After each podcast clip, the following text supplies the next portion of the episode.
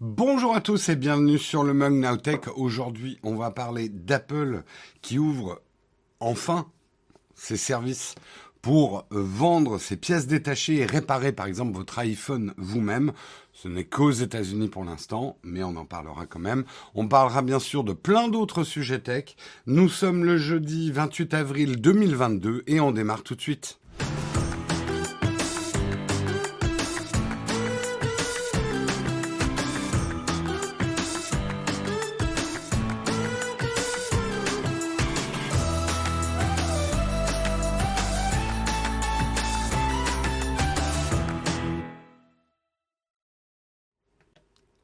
Bonjour à tous, j'espère que vous allez bien en ce jeudi matin. Bonjour Mata Vengé, euh, Vengeur, euh, bonjour Chourmeau, bonjour Olek, bonjour Flop Satorial World, bonjour Mac Dragonfly, bonjour Agrafabien, bonjour Fils Orem, bonjour Poppy, bonjour Chloé, bonjour le tutorien, bonjour à tous, j'espère que vous allez bien, que vous avez bien dormi. Salut Samuel.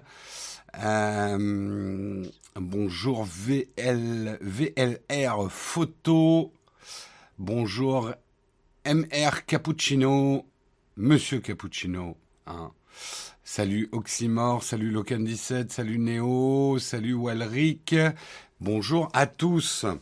De quoi on va parler ce matin? Bah, Il y avait pas mal de news aujourd'hui, j'ai dû faire le tri, on ne pourra pas parler de tout, je parlerai de Facebook demain. Hein. On ne peut pas tout faire, on peut pas, on peut pas être partout, hein. c'est normal. Mais de quoi on va parler ce matin? On va commencer un article. Il y a beaucoup d'articles de Numérama, je préfère prévenir. Euh, pour la première fois, Apple vend des pièces pour réparer son iPhone chez soi. Ça y est, Apple a lancé le Self-Service Repair Store euh, en ligne. Euh, on se demandera justement, est-ce que c'est une très bonne idée? On regardera un petit peu les prix, etc. On parlera ensuite de DJI qui a décidé d'arrêter ses ventes pour la Russie, mais aussi pour l'Ukraine. Euh, mais les drones DJI ne disparaîtront pas du théâtre de la guerre. C'est ce que cet article nous expliquera. On parlera également, et ça peut-être que certains d'entre vous l'ont subi, des fibres optiques ont été coupées en France. Euh, vandalisme de plus en plus probable, vandalisme ou opération, on ne sait pas encore bien, mais en tout cas, c'est nettement pas un accident. Des fibres ont bien été coupées, euh, rendant un petit peu plus compliqué l'accès à Internet pour certaines personnes. Euh, on parlera également de l'identité numérique. Le gouvernement détaille son projet d'app mobile. Euh, après la nouvelle carte d'identité, euh, vous verrez le projet du ministre de l'Intérieur pour proposer une alternative à France Connect liée justement à cette nouvelle carte d'identité biométrique. voilà, je vous expliquerai un petit peu tout ça. On parlera également de Google qui maintenant comme Apple le fait depuis un certain temps, indiquera désormais si les applis du Play Store vous traquent et collectent vos données. Donc vous aurez plus d'informations euh, sur euh, le type de tracking qui est fait par les applications et comment elles sont utilisées. On terminera avec une tartine, on reviendra sur Twitter. Il y a énormément de choses à déballer sur cette histoire. C'est pas fini. Euh, c'est difficile d'ailleurs même ce type de sujet parce que il y a un peu des, des nouvelles news euh, toutes les heures. Euh, on parlera justement euh, de personnalités de la gauche américaine on va dire progressiste ou libérale qui perdent des abonnés, des profils plus conservateurs en gagne. Qu'est-ce qui se passe chez Twitter? Est-ce que déjà les algorithmes de recommandation de profil auraient été changés On parlera de ça justement en fin d'émission. Euh, voilà, c'est un bon, bon petit programme bien charnu, hein, on va dire. Euh, donc je pense qu'on va attaquer tout de suite et on va lancer le Kawa.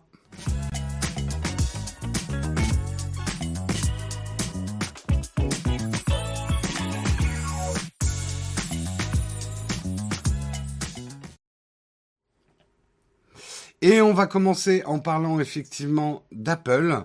Apple qui l'avait promis en novembre 2021, eh bien ça y est, ils ont lancé aux États-Unis le Self-Service Repair Store, qui est un service en ligne euh, qui va vous permettre, enfin permettre aux utilisateurs pour l'instant américains de produits Apple d'acheter des pièces détachées et de télécharger des notices de réparation pour faire leur réparation eux-mêmes. Euh, Apple continue à faire des efforts vis-à-vis du droit à la réparation. Plusieurs mois après avoir annoncé son intention de vendre des pièces détachées pour tous ses produits, euh, et quelques semaines après avoir élargi sa, liste des partenaires à de, gros acteurs comme Fnac Darty, on en avait parlé, hein, maintenant Fnac Darty devient réparateur officiel Apple, euh, la marque californienne lance enfin son self-service repair store aux États-Unis. Dans ce magasin au look inhabituel, Effectivement, c'est le premier truc qui frappe, c'est qu'on n'a pas l'impression de se retrouver sur un site Apple. On y reviendra euh, parce que il n'a pas été conçu en fait par Apple, mais par un partenaire d'Apple. On trouve des pièces détachées, des outils, mais également des guides pour comprendre comment remplacer une pièce. Son lancement date du 27 avril 2022. Euh, dans un premier temps, comme convenu initialement, Apple réserve son self-service repair store pour les clients, sa clientèle américaine. 200 produits sont listés et se destinent aux iPhone 12, aux iPhone 13 et au dernier iPhone SE. Plus tard cette année, d'autres produits arriveront, comme les Mac équipés d'une puce Apple Silicon M1, mais aussi peut-être le M2 s'il est sorti d'ici là. En tout cas, pour l'instant, il n'y a pas les produits pour réparer des vieux iPhones, mais il faut bien commencer quelque part. Euh, L'iPhone, euh, l'iPhone 12 et l'iPhone 13 seront dans un ou deux ans des vieux iPhones. On peut effectivement se dire pourquoi ils n'ont pas commencé en mettant des pièces de l'iPhone 6S, qu'on le répare, etc. Ne soyons pas un esprit chagrin tout de suite. Là, il y a déjà de quoi réparer euh, trois générations globalement euh, d'iPhone enfin trois modèles d'iPhone et ça va s'étoffer petit à petit. Sur le papier, les Apple Self-Service Repair Store est une excellente nouvelle. On accuse souvent les constructeurs de tout faire pour rendre leurs produits difficiles à réparer. Ils commencent désormais à faire des efforts pour faciliter leur réputation. Samsung et Google ont annoncé un peu des intentions similaires d'ouvrir euh, des sites de réparation permettant de réparer soi-même ses produits. La publication sur le site officiel d'Apple de guide complet. Je n'ai pas compris. Mais t'as pas compris parce que je t'ai pas parlé. Oh là là, cette Google alors. T'as obligé de chuchoter maintenant. Bref. Euh, euh, Apple a publié sur le site, sur son site officiel, des guides complets pour correctement démonter un produit et le remonter. Ils apportent une transparence nécessaire sur le marché de l'électronique. On ne peut que féliciter Apple pour ça. Euh, et on peut aussi féliciter les autorités, hein, les États, qui font pression sur Apple depuis moult années pour que ça se passe. Hein. C'est pas juste une décision d'Apple. Bref. Toutefois, on peut se poser des questions sur les limites du self-service repair store. Premièrement, Apple ne propose pas ses pièces sur leur propre site, mais sur un site partenaire. Donc, d'une certaine façon, Apple se détache son image de marque de la réparation, rendant peut-être, pour quelqu'un qui n'écoute pas le mug, par exemple, il va se dire qu'est-ce que c'est que ce site? Est-ce que c'est vraiment Apple? Est-ce que c'est vraiment des pièces détachées Apple certifiées, etc. voilà, ça peut créer un premier un premier problème. Euh, certains vont peut-être croire que c'est un faux site. Et donc quelque part Apple ne mélange pas complètement son image de marque avec cet effort quand même. Euh, il n'est pas estampillé Apple Repair Self-Service Repair Store. C'est un repair store, euh, mais euh, Apple, on doit, je suis pas allé le voir, hein, mais on doit retrouver que c'est des pièces certifiées Apple, mais peut-être pas dans les grandes lignes en fait. Euh, on peut ensuite se poser la question des tarifs. effectivement, les tarifs pratiqués par Apple. Changer l'écran d'un iPhone 13 Pro coûte 309,96 dollars avec 33,60 dollars remboursés si vous renvoyez l'ancien écran. Problème. La réparation d'un écran Apple hors garantie, si vous le faites réparer dans un Apple Store, coûte 329 dollars. Donc l'écart de prix n'est pas immense, est quand même faible, et réparer un écran soi-même, c'est quand même aussi le risque de détruire complètement son iPhone. Donc, voilà, les gens vont peut-être quand même préférer l'amener dans un Apple Store à 329 euros plutôt que de dépenser 309 euros, enfin 310 euros pour un écran, euh, avec, bon, quand même, on se fait rembourser 34 euros si on renvoie son écran. Donc économiquement, si vous êtes sûr de vous euh, sur la réparation de l'écran, que vous savez un peu faire, c'est quand même financièrement avantageux. Mais moi, je sais par exemple qu'il n'ai jamais démonté un écran d'iPhone. Je pense que je continuerai à aller dans un Apple Store, même hors garantie, pour faire réparer mon écran. Euh, c'est pour cette raison qu'Apple indique à plusieurs endroits que la réparation à la maison n'est pas pour tous. Apple quand même, et là on peut comprendre pourquoi ils veulent pas complètement s'associer avec ce site, c'est que c'est des écrans collés, c'est des réparations, c'est pas dévisser quatre vis et, euh, et c'est pas des Lego. Hein. C'est pas facile la réparation euh, de ces produits-là. Euh, donc Apple a un peu peur quand même, et on peut les comprendre que les gens, pour économiser, on va dire une trentaine de dollars, euh, fassent un peu de la merde, quoi. Autre exemple de prix, la batterie d'un iPhone est à 69 dollars ce qui est identique au prix de réparation en magasin par un professionnel. Même si, là encore, si on renvoie l'ancienne batterie, on va se faire rembourser de 25 dollars sur l'ancienne batterie. Donc quand même, économiquement, si vous le faites vous-même, vous faites euh, voilà, vous, vous payez un petit peu moins cher la réparation. Mais c'est pas flagrant, quoi. Euh, pour effectuer ces réparations, il faut avoir des... Alors, c'est là aussi où il y a une douille pour effectuer ces réparations, il faut avoir des outils adaptés à la maison. Apple propose une boîte à outils complète euh, au tarif de 49 dollars, mais c'est une location des outils. Il faut les renvoyer au bout de 7 jours. Euh, sinon, vous pouvez vous acheter les outils. Alors, la boîte à outils est très complète. Hein. Il y a euh, même le pistolet chauffant pour enlever la colle, vraiment tous les outils pour effectuer les réparations soi-même. Mais si vous voulez acheter la boîte à outils, si vous voulez l'acheter et la garder, elle coûte 200 dollars.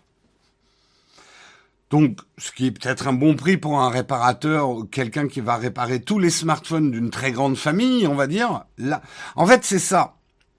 C'est un site qui peut être intéressant si vous êtes vraiment quelqu'un qui prend plaisir à réparer des smartphones et que vous vous mettez un peu en réparateur de quartier euh, ou de la famille élargie, des amis, etc.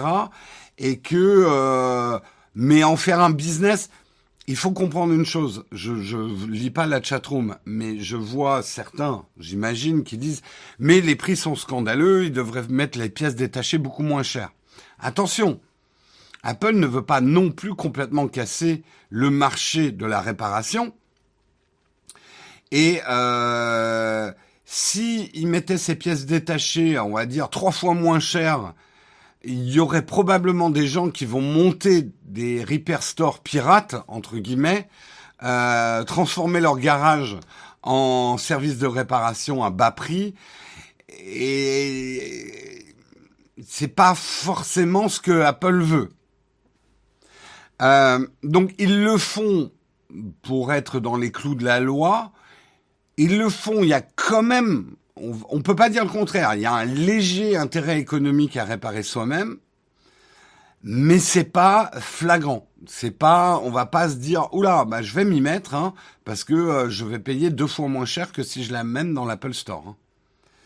Euh, donc, ce que nous dit l'article de Numérama, c'est que on peut quand même saluer la diversité des premiers composants et c'est là où ça peut être quand même intéressant pour nous. Il y a des pièces détachées sur un smartphone qu'on peut réparer soi-même facilement. Et je pense par exemple au tiroir de SIM. Et le tiroir de SIM, il est vendu. Vous perdez votre tiroir de SIM ou vous le tordez parce que vous l'avez arraché avec les dents. Euh, vous pouvez vous racheter euh, pour... Euh, ah, il y a une, une alarme qui s'est déclenchée. Vous pouvez l'acheter pour 7,20 dollars enfin on va dire 7 euh, dollars, vous pouvez acheter le tiroir SIM. Euh, vous pouvez acheter des vis aussi si vous avez perdu des vis. Euh, les vis sont à 20 centimes, c'est des vis propriétaires. Enfin, propriétaires en tout cas, pas facile à trouver dans la mercerie du coin. Donc, ça peut être intéressant pour ce type de pièce. Je donne un autre exemple. Vous avez bousillé votre connecteur Lightning. Euh, c'est pas la réparation la plus compliquée, par exemple, le, de remplacer un, un, connecteur Lightning, ça peut être faisable. Un écran, c'est plus compliqué. Changer sa batterie, faudra que j'essaye. Quand ils vont les lancer en France, ça va devrait, ça devrait arriver en Europe. Hein, ce, ce store, ils l'ont dit, Apple c'est un peu là les Américains vont être un peu le module bêta, ça devrait arriver. Je pense que je le ferai pour la chaîne d'essayer de réparer moi-même la batterie d'un iPhone. L'écran, ça me fait plus peur quand même. Hypothèse en faveur d'Apple, peut-être que les pièces détachées sont leur vrai prix et qu'en store, ils font pas payer la main-d'œuvre comme un produit d'Apple, faire venir les gens au magasin. Oui, on sait que les pièces Apple sont très uniques dans le sens où c'est pas des pièces euh, qu'on peut retrouver euh, standard, on va dire, comme on peut retrouver dans certains smartphones. Généralement, toute pièce dans un iPhone a été dessinée par Apple, ensuite fabriquée en Chine, hein, c'est pas là le propos, mais vous les trouverez pas facilement. Donc les prix sont les prix Apple des pièces détachées.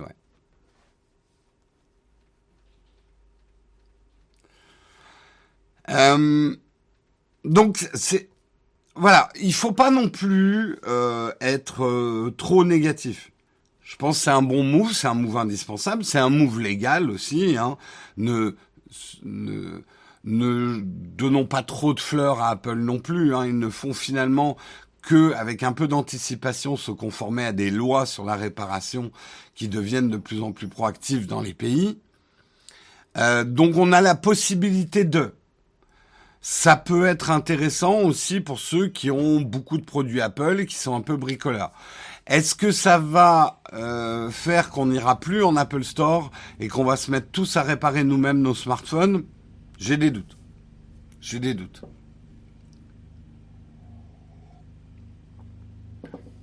Mais quand même, au moins c'est fait. Au moins c'est fait. Euh, on retrouve aussi, il y, a, aussi une transparence maintenant sur la réparabilité. Moi après, c'est un vœu pieux. Je sais que Tim Cook ne me regarde plus. Hein, on se fait la gueule. Euh, mais si jamais quelqu'un lui transmet le message, je pense qu'un move révolutionnaire que pourrait faire Apple, c'est lancer une gamme. Je dis pas remplacer les iPhones. Continue à faire tes iPhones où tout est collé, euh, euh, où c'est très difficile de le réparer. Mais lance une gamme parallèle de produits Apple, euh, beaucoup plus facilement réparables, certainement plus gros, plus épais, plus moches, mais avec des vis peut-être apparentes. Fais-nous ton Fairphone, en fait, Apple. Je suis sûr qu'il y a une clientèle pour ça, et même si c'est une clientèle minime, ça sera très porteur d'image. Tu vois, tu lances euh, la série des iPhone E, comme euh, écologie, euh, un peu sur les principes du Fairphone, mais avec la force de frappe d'un Apple. Tu, sors ça en, sortie décalée par rapport aux iPhones, on va dire, de monsieur et madame tout le monde. Euh, un peu un, service très geek euh, où on pourrait changer des pièces, mettre un nouvel appareil photo, euh, peut-être plus cher à la limite. Pourquoi pas plus cher, plus réparable mais plus cher, ou j'en sais rien, mais ça pourrait être un bon mot. Je sais pas ce que vous en pensez. Oui, une amitié, Tim Cook, c'était une amitié très liée au barbecue, hein, une amitié de surface, une amitié un peu qui partait en fumée. Hein.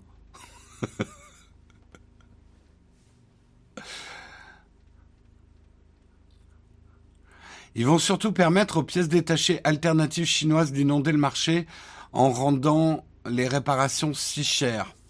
Je suis pas sûr. Je, là, je suis pas persuadé parce que ils empêcheront jamais la réparation bas de gamme, celle où on vous met des pièces qui sont pas d'origine Apple. C'est déjà une réparation qui existe. Même si effectivement il y a les notices de démontage maintenant, je suis d'accord avec toi, il y aura peut-être une petite frange de personnes qui prendront le risque de réparer avec des pièces de contrefaçon. Je suis pas persuadé que ça devienne vraiment quelque chose d'énorme. Il y aurait donc un marché de l'occasion des pièces détachées. Eh, faut voir. En tout cas, ça par contre, c'est un truc où je suis d'accord, c'est que ça va probablement permettre, que si vous avez pété votre iPhone, il est complètement pété, de le revendre pour ses pièces détachées. là, oui, il y a peut-être un marché parallèle qui va se créer, ouais.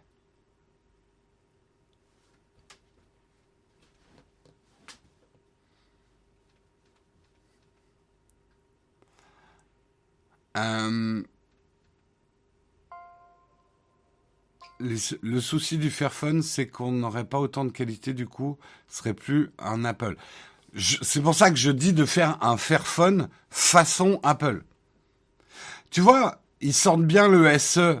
Euh, le SE, c'est un iPhone fait avec, on va dire, des vieilles pièces de d'iPhone. Ils pourraient sortir une série E euh, une série E, peut-être avec des pièces un peu plus anciennes, peut-être pas les iPhones dernier cri, avec pour principe que rien n'est collé, tout est vissé, donc ça serait probablement un iPhone un peu plus moche, euh, un peu plus épais, un peu moins euh, cool, mais qui serait et, je pense que même il y aurait un public qui prendrait du plaisir à pouvoir le démonter, changer l'appareil photo au bout de deux ans, euh, changer la batterie régulièrement, faire. Il y a, moi, je suis sûr qu'il y a un truc à faire, mais. Euh,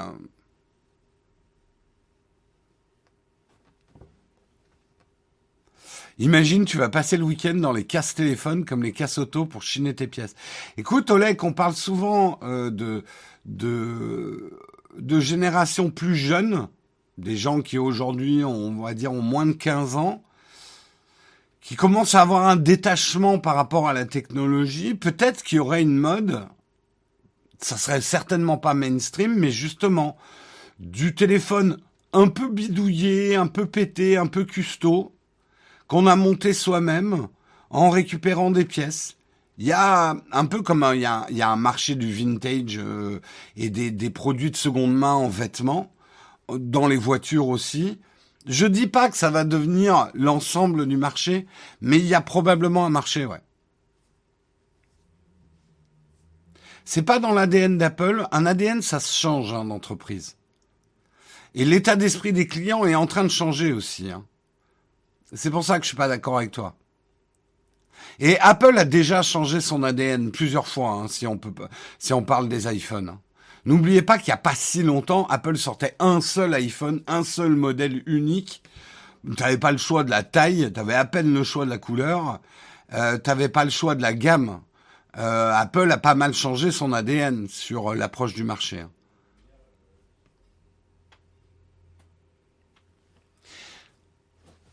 Oui, les iPhones se revendent déjà en pièces détachées, mais aujourd'hui l'iPhone est conçu comme un produit extrêmement collé tout est collé, tout est compressé. Rien n'est vraiment prévu pour être amovible et remplacé. C'est ça que je veux dire.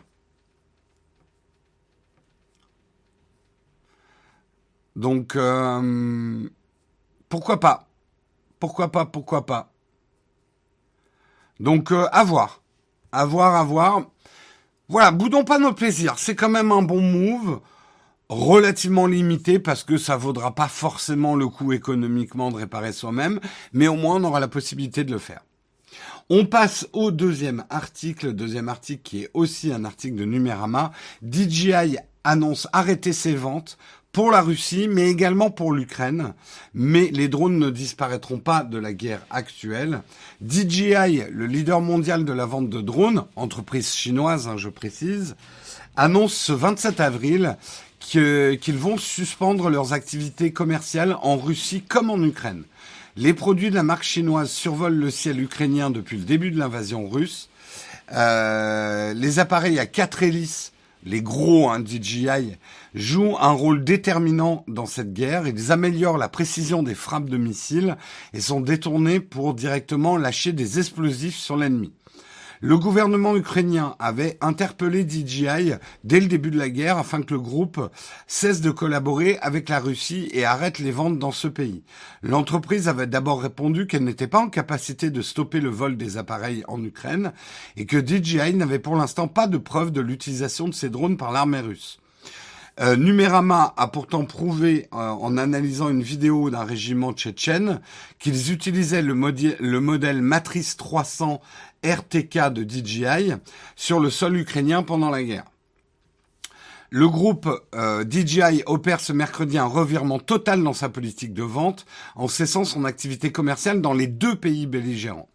Contacté par Numérama, l'entreprise nous explique que la suspension des affaires en Russie et en Ukraine n'a pas pour but de faire une déclaration sur un pays, mais une déclaration sur nos principes. Vous les voyez en train de marcher sur des œufs, la DJI Voilà. Comprendre. N'oublions pas, c'est une entreprise chinoise. Euh, on y arrive. Comprendre, ce serait l'utilisation des appareils par des militaires qui auraient motivé cette décision, et non pas l'invasion par la Russie de l'Ukraine. DJI devient ainsi le premier groupe chinois à se retirer du marché russe. Mais du coup, il se retire aussi du marché ukrainien. Mais ça, c'est plus diplomatique. On le sait, aujourd'hui, on va pas faire de la géopolitique, mais la Chine n'a pas condamné directement l'invasion russe de l'Ukraine et continue à faire du commerce avec la Russie. DJI est une entreprise chinoise, donc là, ils prennent quand même une décision, mais en disant, on veut pas que nos drones soient utilisés par des militaires. Donc nous arrêtons de les vendre en Russie, mais également en Ukraine. Euh, le retrait des appareils DJI dans les magasins va-t-il stopper l'afflux des drones de la marque en Russie et en Ukraine? Probablement pas, car les deux pays appellent aux dons de ces produits, y compris depuis l'étranger. Il suffit de se rendre sur des chaînes Telegram ou des forums de soutien, comme Numérama l'a fait, pour constater que les forces armées publient régulièrement des annonces demandant des modèles spécifiques de DJI. Deux canaux Telegram soutenant l'invasion russe invitent les abonnés à financer une cagnotte pour acheter les appareils de la marque chinoise. Le premier compte arborant un Z, devenu un symbole de ralliement russe, publie par exemple Chers abonnés de la chaîne, nous lançons une collecte pour acheter un quadcopter pour l'unité de mortier russe. Pour l'instant, les chasseurs n'ont rien pour guider correctement les mortiers.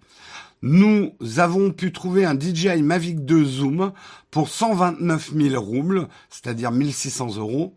Il a également besoin d'accessoires et d'une tablette pour contrôler le drone. En tout, nous devons collecter 1000, 146 000 roubles. Donc vous voyez des appels aux dons. Les, euh, drones DJI seront achetés sur le marché de l'occasion.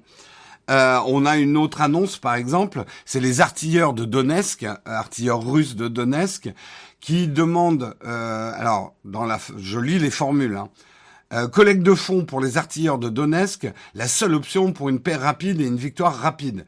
C'est pourquoi nous ne pouvons pas rester à l'écart et annonçons une collecte de fonds pour un quadcopter, euh, quadcopter 4 hélices DJI Mavic 3 destiné aux artilleurs du Donbass. Les artilleurs sont les dieux de la guerre. Ce sont des gars qui se sont tournés vers nous et maintenant ils, sont, ils ont désespérément besoin d'un bon copter. Le modèle le plus adapté aujourd'hui, à savoir le DJI Mavic 3, coûte environ 420 000 roubles. Donc l'armée russe fait des collectes pour s'équiper de, drones DJI pour équiper les unités. Euh, c'est particulier, oui. C'est une guerre un peu particulière. Attention, la suspension des activités commerciales de DJI en Russie risque de compliquer ces cagnottes, mais les Russes pourront toujours acheter des produits de la marque dans des pays limitrophes ou partenaires, comme la Syrie en Syrie, DJI continue à vendre euh, ses drones. L'armée ukrainienne, elle, elle n'est pas en reste, fait appel depuis le début de l'invasion aux dons de drones et risque d'avoir du mal à se moins de mal à se ravitailler puisque l'élan de solidarité a atteint un niveau international. Ainsi, début mars, des bénévoles finlandais ont annoncé sur Instagram l'envoi de 140 DJI Mavic. En Pologne, une entreprise de pilotage de drones se charge des collectes et indique sur son site plus d'une centaine d'appareils qui ont été livrés aux troupes ukrainiennes. Des startups américaines ont également fourni des produits DJI à l'Ukraine. L'armée ukrainienne modifie les drones DJI pour en faire de véritables armes de guerre à part entière, capables de lâcher des grenades sur les forces ennemies. Donc l'armée ukrainienne se sert non seulement des drones pour faire du repérage pour de l'artillerie légère ou en tout cas pour de la précision de frappe. Elle s'en sert pour faire de la frappe directe. Euh, en gros, euh, c'est pas hyper compliqué. Hein. Euh, vous accrochez une grenade sous un DJI, un système qui libère la grenade et vous amenez euh, le drone là où vous voulez et vous lâchez la grenade. C'est pas c'est pas de la rocket science comme on dit. Euh, on sait très bien qu'un DJI peut porter des, des petites charges. Euh, en tout cas, le groupe chinois a précisé qu'ils ne feront aucun commentaire sur l'afflux de produits DJI dans les deux pays. Euh... Je vais vous montrer, puisque c'est de l'info hein, quand même. Justement, ça c'est une vidéo montrant l'usage d'un drone, euh, d'un quadcopter qui lâche, vous voyez, c'est ce type de grenade euh, qui lâche une grenade euh, directement, effectivement, euh, sur un tank russe a priori. Euh, donc ça, c'est une, une vidéo d'un euh, prise d'un drone ukrainien. Non, c'est pas un tank. En tout cas, ça a l'air d'être un bâtiment ou en tout cas une position euh, russe. En tout cas, on peut estimer que c'est ça. Donc, vous voyez quand même, c'est pas c'est pas de la petite grenade en plâtre, hein, ça c'est sûr. Bon, bref. Euh, donc euh, voilà. Pas facile pour DJI. Euh, bien moche la guerre, c'est vrai que c'est moche hein, la guerre toujours. Mais c'est clair que nos petits drones, en fait, c'est plutôt des fusées d'obus, le truc vissé au bout qui déclenche l'explosion à l'impact. Oui, je suis pas un spécialiste Olek, mais euh, oui, quand on dit une grenade, manifestement, c'est plus une fusée d'obus qu'ils accrochent dessous. Hein. Euh, mais on le savait, hein, déjà les drones sont utilisés par les militaires à grande échelle hein, maintenant. Euh, on le sait aussi pour de précédents conflits que les drones DJI étaient aussi utilisés par les talibans, etc. En gros, euh, le marché public du drone euh, permet euh, des opérations. Ne serait là, là, on, bon, c'est vrai que les images euh, d'une d'une charge lancée d'un drone, c'est toujours plus sensationnel, mais je pense que les drones sont encore plus efficaces pour faire du repérage sans prendre de risques vous envoyez un drone au-dessus d'une position ennemie, pour de l'artillerie, c'est euh, un progrès énorme. Et d'ailleurs, toutes les armées modernes aujourd'hui ont des drones, des, des tout petits drones qu'ils peuvent envoyer au-dessus de positions euh, pour euh, ben pour repérer quoi. Euh, ça date entre guillemets pas d'hier. Hein. Avant même l'aviation, on mettait déjà euh, des mecs dans des ballons pendant la Première Guerre mondiale, avant même que l'aviation prenne sa place, euh, pour euh, pour on levait des ballons au-dessus des des tranchées ennemies pendant la Première Guerre mondiale, même la guerre de sécession, je crois qu'on a commencé à utiliser les ballons. Voir une vue d'en haut des troupes ennemies, ça donne un avantage énorme. Hein. Ouais, pour trouver des snipers en combat urbain. Enfin, c'est voilà le, drone de tourisme. Alors, c'est des drones que nous on considère chers parce que euh, en prix public pour un, amateur, les quadcopters de chez DJI sont chers.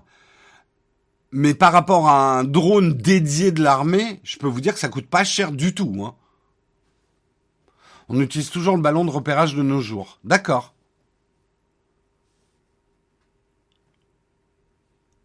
Bah, euh, il faut inventer une DCA IEM. Bah, tu sais, euh, Kashirosan, il y a beaucoup de recherches aujourd'hui pour faire des drones anti-drones ou des armes anti-drones, justement pour pouvoir se débarrasser de ces petits drones. Les brouilleurs, c'est pas si simple que ça en fait, d'après ce que j'ai compris, parce que ça peut voler relativement haut hein, un drone, hein. et ça a des caméras quand même assez précises. Hein.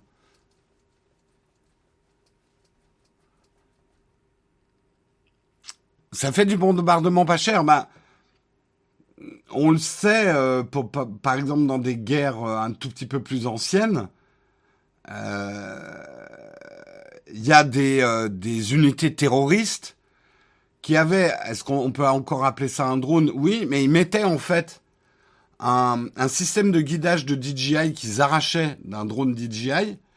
Ils mettaient ça avec un moteur de tondeuse à gazon pour que ça aille plus vite et plus loin euh, une hélice, une grosse charge au bout, et boum, t'as un missile certes artisanal, mais un missile qui a fait énormément de dégâts dans des troupes plus modernes. La guerre des drones, sans parler de Star Wars, euh, la guerre des drones a commencé depuis longtemps quand même. Hein.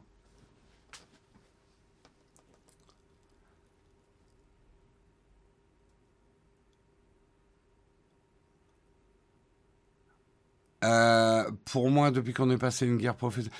Euh, le truc, c'est que guerre professionnelle, Teva, les guerres sont plus professionnelles depuis très très longtemps.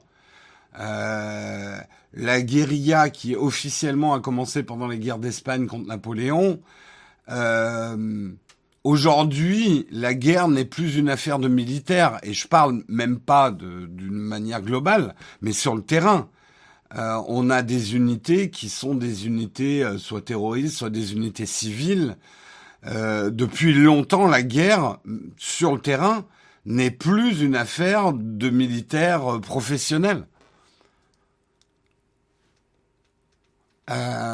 et donc, ça fait longtemps qu'on voit des armes artisanales sur sur les champs de bataille.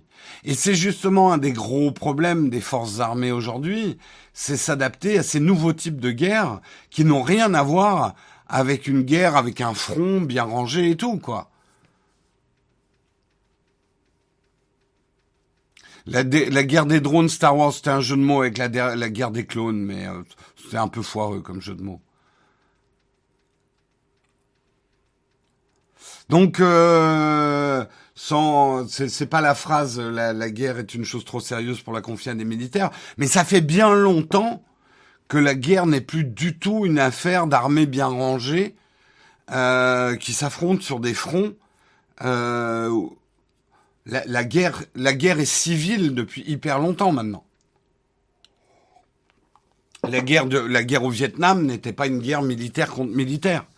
Euh, je vous dis, enfin, de ce que j'ai en connaissance historique, euh, la guerre a cessé d'être une affaire militaire avec Napoléon. Ça a été le premier à faire la guerre totale, à attaquer des villes et non pas des, euh, des garnisons, à attaquer des civils. Du coup, ça lui est revenu dans la gueule avec la guerre d'Espagne, puisque c'est pendant la guerre d'Espagne que les tactiques de guérilla qui sont pratiquées par des civils ont été inventées. Euh, depuis ce temps-là, euh, la guerre en dentelle, la, guerre des belles unités à la Total War qu'on déplace et qui s'affrontent, c'est fini.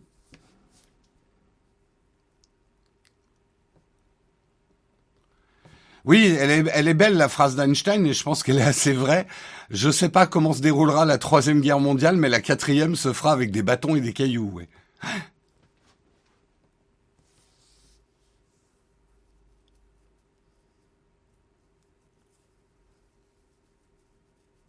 C'est faux, au XVIe siècle, il y avait déjà des villes qui étaient assiégées, des civils tués.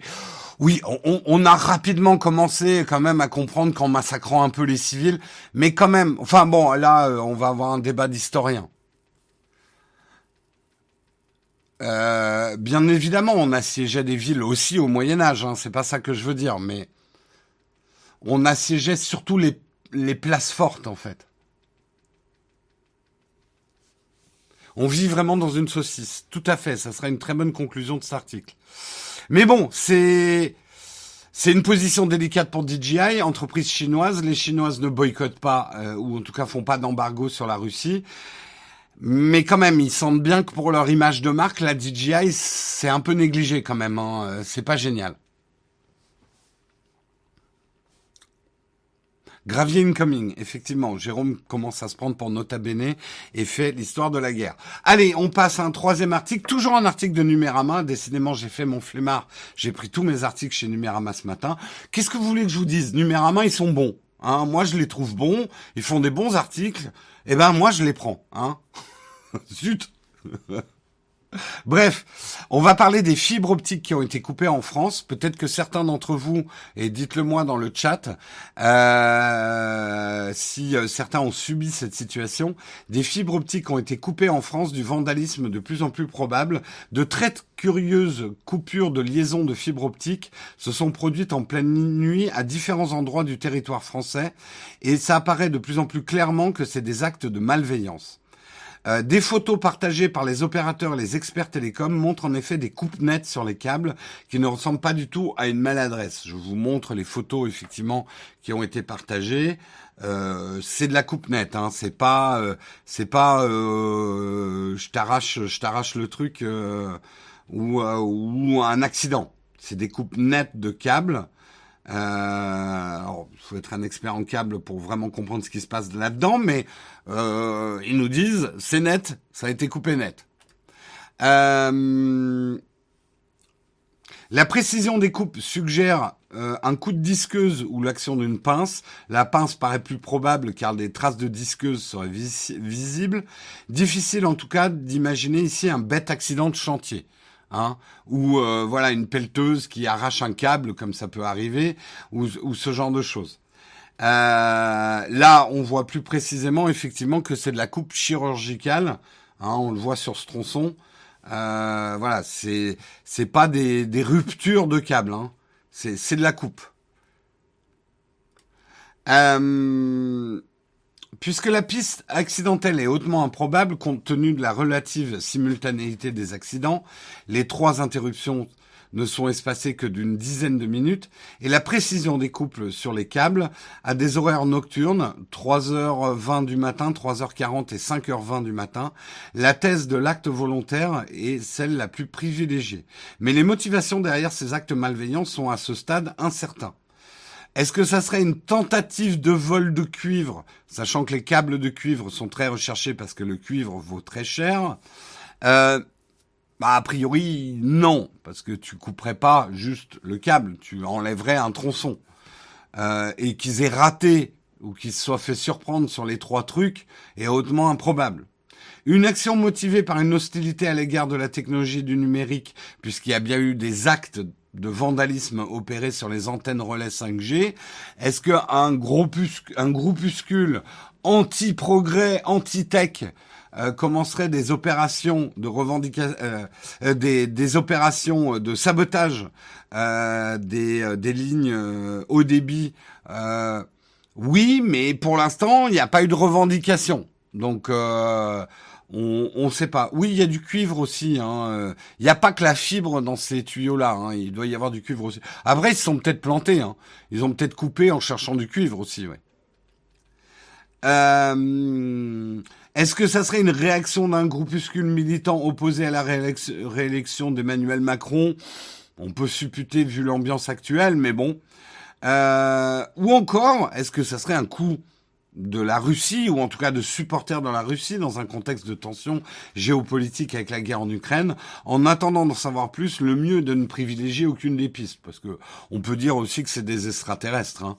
euh, ou un mec jaloux qui a voulu couper le câble chez sa copine. Mais bon, euh, il avait trois copines à trois endroits différents, manifestement, et il, s'est bien synchronisé. Hein. En tout cas, ça a l'air quand même d'être l'action d'un groupe, parce qu'ils sont quand même relativement synchronisés. Euh, cela dit, une action militante aurait vraisemblablement fait l'objet d'une revendication. Or, pour l'instant, il n'y a eu aucune revendication. Le vol de câbles se fait plutôt en surface, par exemple le long des lignes de voies de chemin de fer. Quant à l'éventualité russe, pourquoi risquer une opération hasardeuse et d'une ampleur finalement assez modeste, alors qu'on pourrait faire bien pire avec moins d'exposition en s'attaquant à certains câbles sous-marins? On le connaît, on en avait déjà parlé, la vulnérabilité d'Internet aujourd'hui, c'est beaucoup les câbles sous-marins. Hein. Euh, quelqu'un qui voudrait couper Internet s'en prendrait d'abord aux câbles sous-marins. Euh, donc la prudence est pour l'instant de mise, les pouvoirs publics ont commencé à réagir, mais en s'abstenant de privilégier une hypothèse plutôt qu'un autre. Cédrico, secrétaire d'État au numérique, n'a évoqué dans un, ne l'a évoqué que dans un tweet, euh, que des coupures de câbles impactant le réseau fixe et mobile euh, Toujours est-il qu'il s'agit d'une attaque physique contre le réseau. Si on voulait vraiment être efficace contre Internet à ce niveau-là, c'est vrai que c'est pas l'attaque physique des câbles qui est le plus efficace. Donc c'est un peu bizarre. Des internautes se sont signalés sur les réseaux sociaux pour témoigner des soucis de connexion provoqués par ces dégradations et illustrer les soucis d'Internet à une échelle locale. Un graphique publié par NetBlock, qui pilote un observatoire de la liberté d'accès à Internet, illustre d'ailleurs la chute de connectivité dans deux régions, la Bourgogne-Franche-Comté et l'Île-de-France, où on a eu effectivement euh, manifestement euh, des coupures assez brutales qui sont remontés assez vite parce que n'oubliez pas hein, que le propre d'internet c'est que si une connexion est coupée quelque part d'autres connexions parallèles sont possibles rendent peut-être la connexion plus lente mais on arrive assez vite à dériver en fait. Alors bien sûr pour ceux qui sont vraiment directement au bout d'une ligne ils restent coupés mais c'est très difficile en coupant les câbles à une échelle locale d'avoir une action majeure sur Internet. C'est pour ça qu'on parlait des câbles sous-marins. Si tu coupes un câble sous-marin, bon, il y a d'autres câbles sous-marins, donc, mais si tu coupes tous les câbles sous-marins d'un coup, là oui, tu as coupé Internet. Enfin, il faut en même temps démolir tous les satellites. Après, s'il reste plus que les satellites, Internet sera très très lent. Ça, c'est sûr.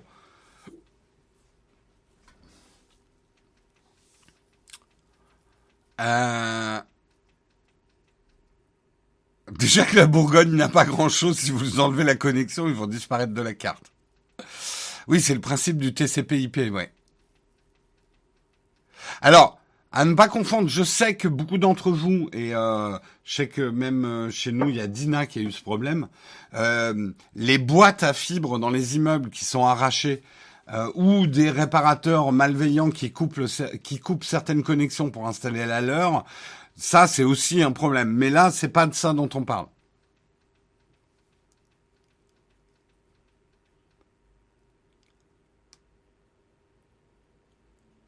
Euh, pour forcer à tester la 5G, je sais pas, j'avoue, je comprends pas. C'est vrai que le truc, si c'est une opération si c'est une opération, bah déjà non revendiquée, c'est bizarre. Est-ce que c'est juste du vandalisme gratuit? C'est bizarre aussi parce que c'est pas le truc le plus dégradant que tu puisses faire. C'est un peu bizarre. Ah, tu parles bien des grandes boîtes à, l'extérieur dans le mobilier urbain, ouais. Ah, ne critiquez pas la Bourgogne, hein. nous avons des nous avons des défenseurs de la Bourgogne. Hein. Et effectivement, la Bourgogne très importante dans l'histoire de France. Hein. On est d'accord, Cyril. Mais la Creuse aussi. Hein.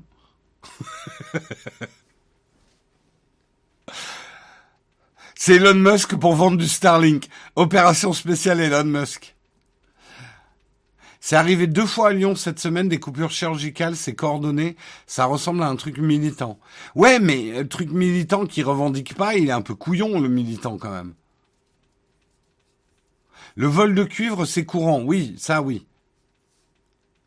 Mais c'est vrai que pour du vol de cuivre, tu vas pas privilégier euh, les câbles contenant la fibre. Parce que oui, il y a du cuivre dedans, mais pas en grande quantité. Tu vas plutôt privilégier des installations électriques pour le cuivre. Hein. Des armoires de fibre, j'en ai fait déplacer une de 8 mètres pour un chantier et ça a coûté 150 000 euros. Ah ouais, d'accord. À la SNCF, on nous vole souvent des câbles en cuivre. Oui, oui, non, mais le cuivre vaut très très cher. Hein.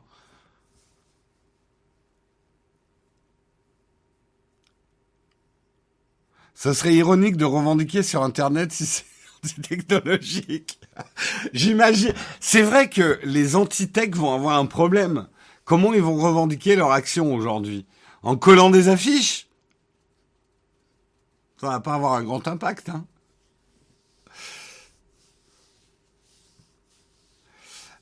Euh, après, il y a des centaines de petites boîtes qui gèrent les déploiements donc de manière localisée. Envie de faire rapprochement taux d'incidence plus élevé que d'autres, ouais.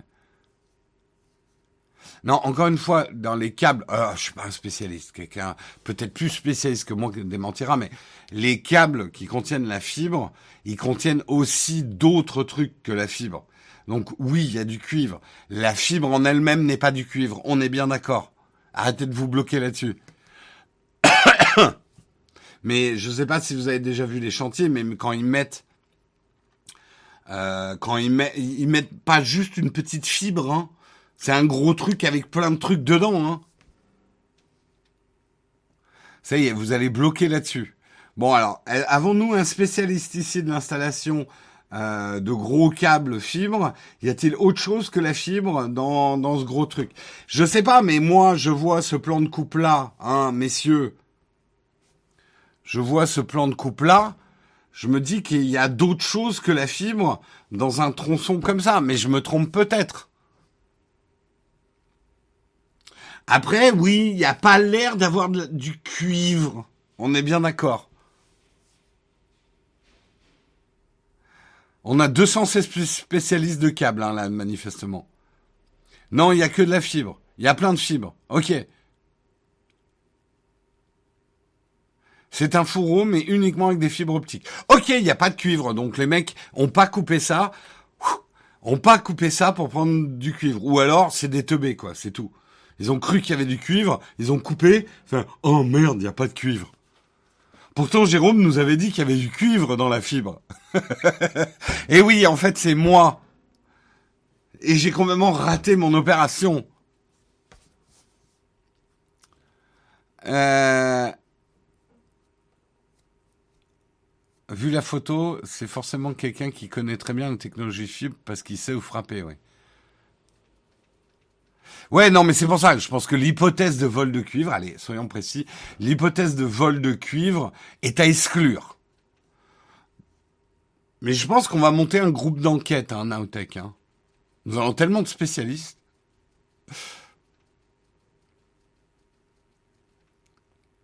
Je suis spécialiste en fibres et je confirme que c'est bon pour le transit. Oui, mais juste aux... Euh, euh, euh, oui, pour ceux qui arrivent, les premiers articles ont déjà été faits. Hein. il faudra regarder le replay. C'est la faute à Guillaume. De toute façon, oui. Ah Hypothèse intéressante. Guillaume est en vacances ne, chercherait-il pas à saboter le mug quand il n'est pas là en coupant la fibre en France à trois points différents Ne profiterait pas ne, ne profiterait-il pas de ses vacances pour mener des opérations militantes? Hmm, hypothèse intéressante. Naotech Investigation. Tan,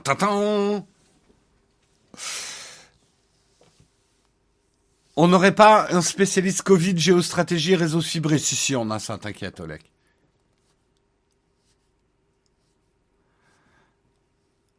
S'il est en vacances en Bourgogne, c'est plausible. Oui, mais il aurait pu nous dire qu'il allait en vacances quelque part. Je ne dirais pas où il est en vacances parce que c'est sa vie privée. Mais finalement, ne pas y aller. Ou encore mieux, prendre une voiture pendant la nuit. Se rendre en Bourgogne se rendre en Bourgogne, couper les câbles et revenir discrètement. Hmm. Vu sa carrure, il pourrait pas porter une disque. C'est méchant. Jérôme de la Villardière. Ah, mais il me faudrait trois caméras quand j'avance, si je suis Jérôme de la Villardière.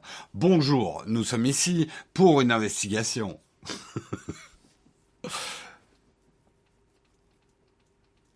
On aurait retrouvé des logos No Watch sur le site. Des câbles ont été coupés à Paris et pas en Bourgogne, mais il y avait peut-être des complices. Hmm, hmm. Bref. Bon, bah on en saura peut-être plus. Laissez la, euh, laissez la police faire son travail, hein, on va dire. Des lignes de secours, en tout cas, ont été déployées, c'est revenu, tout est revenu dans l'ordre. Certains câbles ont été coupés en Bourgogne, hein, je crois. Perso, je vais toujours avec une disqueuse en vacances. Ah, on sait jamais, on, peut avoir besoin d'une disqueuse.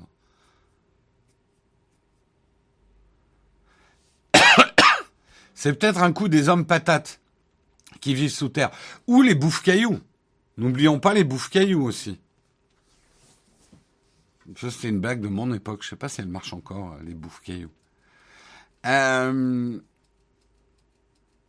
allez, en tout cas, ça vous fait bien marrer cette histoire. Ça n'a pas dû être drôle pour tout le monde, hein, se faire couper Internet aujourd'hui, être obligé de passer en 5G.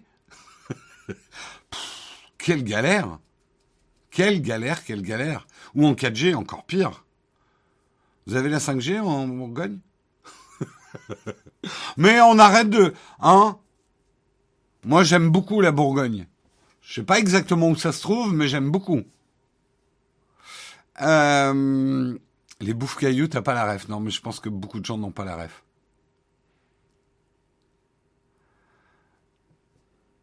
Ah, la blague des bouffes cailloux, c'était peut-être juste dans mon, ma bande de potes aussi. Hein. Mais bon, bref. Je vous la raconterai pas parce que c'est hyper long. Et c'est complètement stupide. C'est une blague complètement absurde sur les bouffes cailloux. Euh...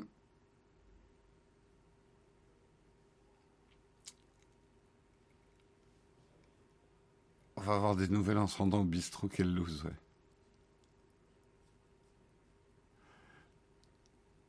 Moi, j'aime le crément de Bourgogne. Oui, aussi. Très bien. Ouais, l'épinard en Bourgogne, c'est pas mal, hein. La fondue Bourgogne... bourguignonne. C'est bien Bourgogne, Ouais. C'est ma fondue préférée. Enfin, oui, non, c'est ma fondue préférée. J'ose le dire. J'aime beaucoup, hein, la fondue suisse. Fromage et tout. Mais la fondue bourguignonne avec de la viande, je, je, on m'appelait le Raptor hein, quand j'étais petit. Hein. Moi, tu me mets un morceau de viande, il euh, y a un drame. Hein. Quand est-ce qu'on passe à la suite? Il est 8h55. C'est vrai qu'en parlant de bouffe caillou, euh, je suis pas mal dans les graviers. Allez, on continue. Euh, un article de 01net. Google indique désormais si les applis du Play Store vous traquent ou collectent vos données. Euh, les développeurs d'applications Android ont maintenant l'obligation d'indiquer aux utilisateurs la façon dont leur application collecte, collecte les données. Merde, j'ai perdu mon surlignage. Pourquoi? Oh non Ah non, c'est bon, il est revenu. Euh, les développeurs d'applications Android ont maintenant l'obligation d'indiquer aux utilisateurs la façon dont leur application collecte leurs données personnelles et ce qu'elles deviennent. Google vient en effet de débuter le déploiement de sa fonction sécurité des données, une nouvelle section intégrée dans les fiches des applications proposées sur le Play Store. Elles permettront de savoir quelles sont les données collectées par l'application et comment elles sont utilisées par ces dernières. Les, les, développeurs qui ont l'obligation de s'y soumettre devront impérativement renseigner toutes les informations demandées par Google d'ici au 20 juillet et seront tenus de mettre à jour les détails des données personnelles collectées dès lors d'un nouveau changement qui a été opéré sur leur application. Donc ça se présente, et ça va vous rappeler ce qu'on trouve déjà euh, sur l'App Store Apple, euh, on aura effectivement des petites icônes qui vont indiquer comment et où le data est collecté par l'application et où, comment il est utilisé. Donc euh, ça va vous rappeler, euh, ceux qui utilisent iOS, vous connaissez déjà ça. Vous l'utilisez, ça c'est un autre problème, mais en tout cas, vous connaissez déjà ça. Euh,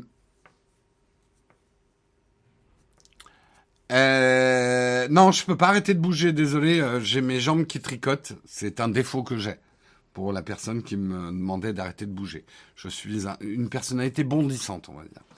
Euh, avec ce système, Google oblige les développeurs à faire preuve de transparence, car en plus d'afficher en détail la liste des données personnelles qu'ils collectent à travers leurs applications, ils doivent mettre en contexte cette pratique en expliquant notamment comment ces données sont exploitées. Mais cette obligation de transparence devrait surtout permettre aux utilisateurs de mieux choisir les applications qu'ils utilisent au quotidien. Euh, Google n'est pas le premier, effectivement, à introduire ce système. En décembre 2020, Apple inaugurait une fonction similaire sur l'App Store pour obliger les développeurs à indiquer sur leur application euh, si les applications vous traquent ou collectent vos données. Alors, je sais pas vous, moi j'ai ça donc depuis deux ans sur iOS.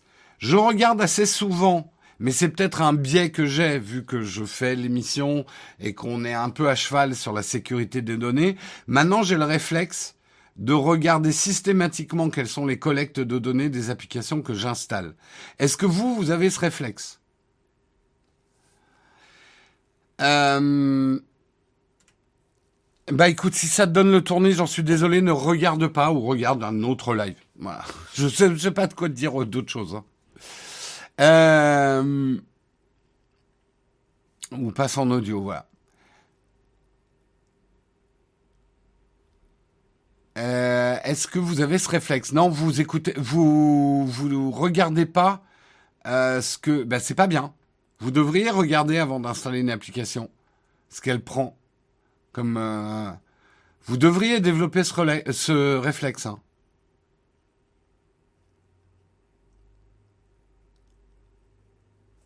Mais effectivement, je sais que moi, je suis pas représentatif. Je pense que peu de gens ont développé ce réflexe. Euh, moi, j'essaie de le faire. Le problème, c'est que aujourd'hui, je l'avais fait notamment pour Elise, l'application euh, euh, avant le, le, le, vote de la présidentielle. Le truc, c'est que j'ai pas encore assez de connaissances pour pouvoir décrypter très efficacement si les collectes qui se font, parce qu'il y a toujours un minimum de collecte de données, si elles sont dangereuses ou pas, en fait. C'est ça un peu le problème. Je pense qu'il y a encore un step supplémentaire à faire d'explication de chaque point de collecte et euh, à quoi elles servent.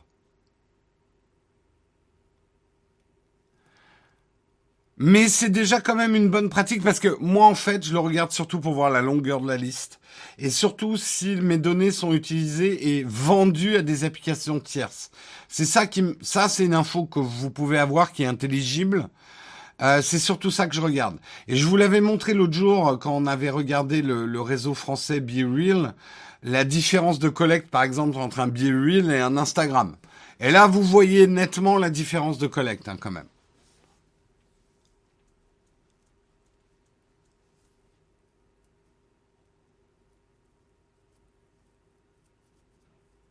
Oui, j'ai pas pris le temps de faire un sondage, mais non, mais je, je, sais que vous êtes beaucoup à faire comme moi parce qu'on est aussi un public technophile, mais euh, je, je suis à peu près sûr qu'on va dire le grand public le fait pas trop, quoi. Ouais, il faudrait que, il faudrait qu'on invite Defend Intelligence ou quelqu'un qui s'y connaît mieux que nous euh, pour nous aider. Ça ferait pas une vidéo très fun à regarder par contre. Et aujourd'hui, il faut faire du fun. Hein. Désolé, hein. c'est ma ma petite haine euh, quotidienne contre l'algorithme YouTube. Euh, serait peut-être pas une vidéo très fun à faire. Une vidéo utile, certes, mais certainement pas très regardée. Ou alors, faudrait qu'on on dise le scandale avec les collectes de données, de machin, ah, qu'on la tourne dans la boue ou un truc comme ça, quoi. Euh, Mais euh, oui, non, mais après, bien évidemment, on trouverait un angle plus grand public, genre euh, saviez-vous qu'on vous espionne ou un truc comme ça, quoi, dans le titre. Euh, vous, vous la sentez, mon, mon petit agacement sur euh, sur ce qu'on est obligé à faire aujourd'hui pour avoir un minimum de vues? bah ouais, c'est dans le monde, le monde dans lequel on vit, ma bonne dame. Euh,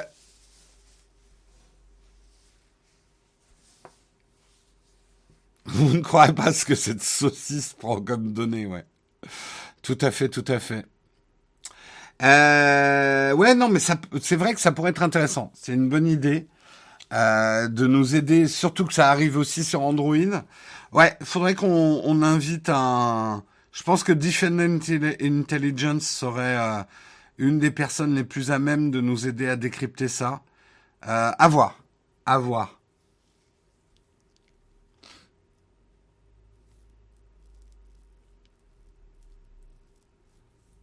Ben, Quanto, je suis pas tout à fait d'accord avec toi. YouTube est fait pour divertir. On peut aussi dire que YouTube serait fait pour informer, pour être bien aussi. Et c'est pas forcément incompatible, hein, on peut informer et divertir. Le problème, c'est qu'aujourd'hui, effectivement, YouTube ne va que vers le divertissement et ne pousse que le divertissement. Essayez de faire une vidéo fun sur le sujet, ouais. Je vais me renverser un pot de yaourt sur la tête. Enfin, bref. Bref. Allez. C'est la fin des news. On va passer à la tartine. On va parler de Twitter. Mais avant de parler de Twitter, j'aimerais vous parler, non pas d'Elon Musk, mais de Jeff Bezos. Est-ce que vous êtes au courant que vous pouvez voler de l'argent à Jeff Bezos? Est-ce que ça, vous le savez? Est-ce que vous savez que vous pouvez voler de l'argent à Jeff Bezos? Je vous apprends aujourd'hui que vous pouvez voler de l'argent à Jeff Bezos, le patron d'Amazon, le patron de Twitch, et nous le donner à nous, comme des Robins des Bois. C'est magnifique. Je viens de vous donner quand même une, euh, une magnifique occasion, sans devoir mettre un collant vert ridicule, un chapeau pointu avec une plume, vous pouvez devenir Robin des Bois. Et comment le faire? Ben c'est très simple. Vous allez sur un navigateur. Même si vous êtes sur votre mobile, faites ce que je dis. Allez sur votre navigateur. Bien évidemment, un prérequis de cette opération Robin des Bois, c'est que vous ayez un compte Amazon Prime. Vous savez, la livraison gratuite, les vidéos Amazon Prime et tout ça. Vous avez un Prime. Donc écoutez-moi. Vous allez sur votre navigateur. Même si vous êtes sur mobile, allez sur Safari. Hein, si vous êtes sur iPhone ou euh, Chrome, euh, allez sur votre navigateur. De votre navigateur, vous vous connectez à Twitch. Vous rentrez votre identifiant. Vous vous connectez sur Twitch. J'attends un petit peu. Vous me dites quand c'est bon quand vous y êtes. Ok, tout le monde est sur son compte Twitch sur un navigateur. Et maintenant, vous cliquez sur notre chaîne et vous voyez en bas, il y a un bouton s'abonner. Sur Twitch, quand on s'abonne, on paye. Hein Mais au-dessus de ce bouton, si vous êtes Amazon Prime et que vous avez bien connecté vos comptes, il y a une, cache à euh, une, une case à cocher Utiliser Prime. Et là, vous vous abonnez gratuitement à la chaîne. Et donc, vous prenez de l'argent de votre Amazon Prime donc dans la poche de Bezos, et hop, vous le mettez dans notre poche à nous, pour nous aider, nous soutenir, et soutenir l'emploi chez Naotech. C'est pas beau ça? Et j'en profite parce que j'ai pas remercié depuis le début de l'émission pour pour euh, remercier tous ceux qui ont contribué ce matin. Elbedian Monkey, merci, qui a offert un abonnement communautaire. Euh, Ivilat pour son Prime, merci beaucoup. Merci Bling, Bling Biz pour ton deuxième mois d'abonnement. Merci Eros pour ton deuxième mois d'abonnement. Merci IMAX S pour ton 22e mois d'abonnement. Euh, merci Antovi pour ton 14e mois d'abonnement. Merci Onox pour ton 17e mois d'abonnement. Merci Oxac pour ton quatrième mois d'abonnement. Merci Lyon de Juillet euh, qui, a, renouvelé son abonnement abonnement d'un mois. Merci Dur qui a offert deux abonnements communautaires. Merci euh, Nolan R qui a offert un abonnement à Jeff Bezos. C'est magnifique ça. Merci euh, DJ Ney pour ton quatorzième mois d'abonnement. Euh, je suis en train de rentrer dans les trucs d'hier, mais merci quand même. Euh, Est-ce qu'on me dit quelque chose? Alors, autre information avant qu'on passe à la tartine, et c'est important. Ce soir, justement, pour tous les contributeurs, il y aura ce qu'on appelle le jeudi contributeur. C'est un live privé qui est réservé à tous ceux qui ont contribué, avec leur Prime, avec leur sub ou qui sont sur Patreon ou qui sont euh, YouTube members aussi euh, à travers YouTube. Tout ça, c'est ce qu'on appelle les contributeurs. Vous allez avoir un live privé. Ce soir, exceptionnellement, je vais être probablement un petit peu en retard. Donc il va plus se dérouler vers 6h30 que 6h. Euh, dès que je serai prêt, j'allumerai. En fait, je vais juste chez le coiffeur à 5h30. c'est pour ça. Si j'ai une coupe rapide, je serai là à 18h. Si c'est un peu plus long, je serai plus là vers les 18h30. Vous aurez le lien vers ce live euh, privé euh, en vous rendant sur le Discord. Le Discord où vous avez une section qui est réservée aux contributeurs.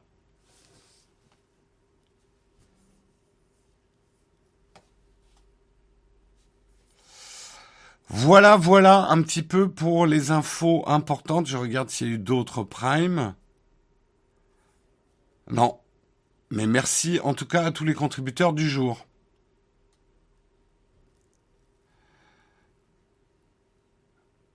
Tant que tu prépares le live avant, c'est bon, Jérôme. Ouais, ouais, ça va être un peu. Ça va être. J'ai dit, j'ai dit 6h30, ok, 18h30. Oh là là Les spécialistes du cuivre, là hein, et de l'heure. hein, les correcteurs là? Allez, il est temps qu'on passe à la tartine.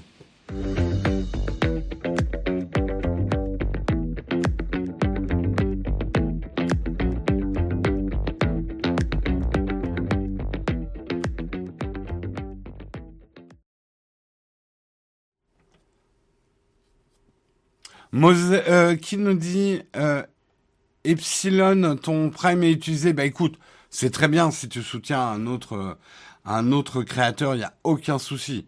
Après, euh, tu peux nous faire un sub aussi, hein T'as droit. Non, non, mais sans rire, effectivement, c'est important que vous utilisiez votre Prime pour soutenir les créateurs en général. Si c'est pas nous, on sera pas jaloux. Je t'aime un petit peu moins, c'est tout, mais euh... euh... c'est parce qu'il est américain, il parle en AM, PM, exactement. Exactement. Tu, tu, voulais que je le fasse à militaire euh, à, à 1830.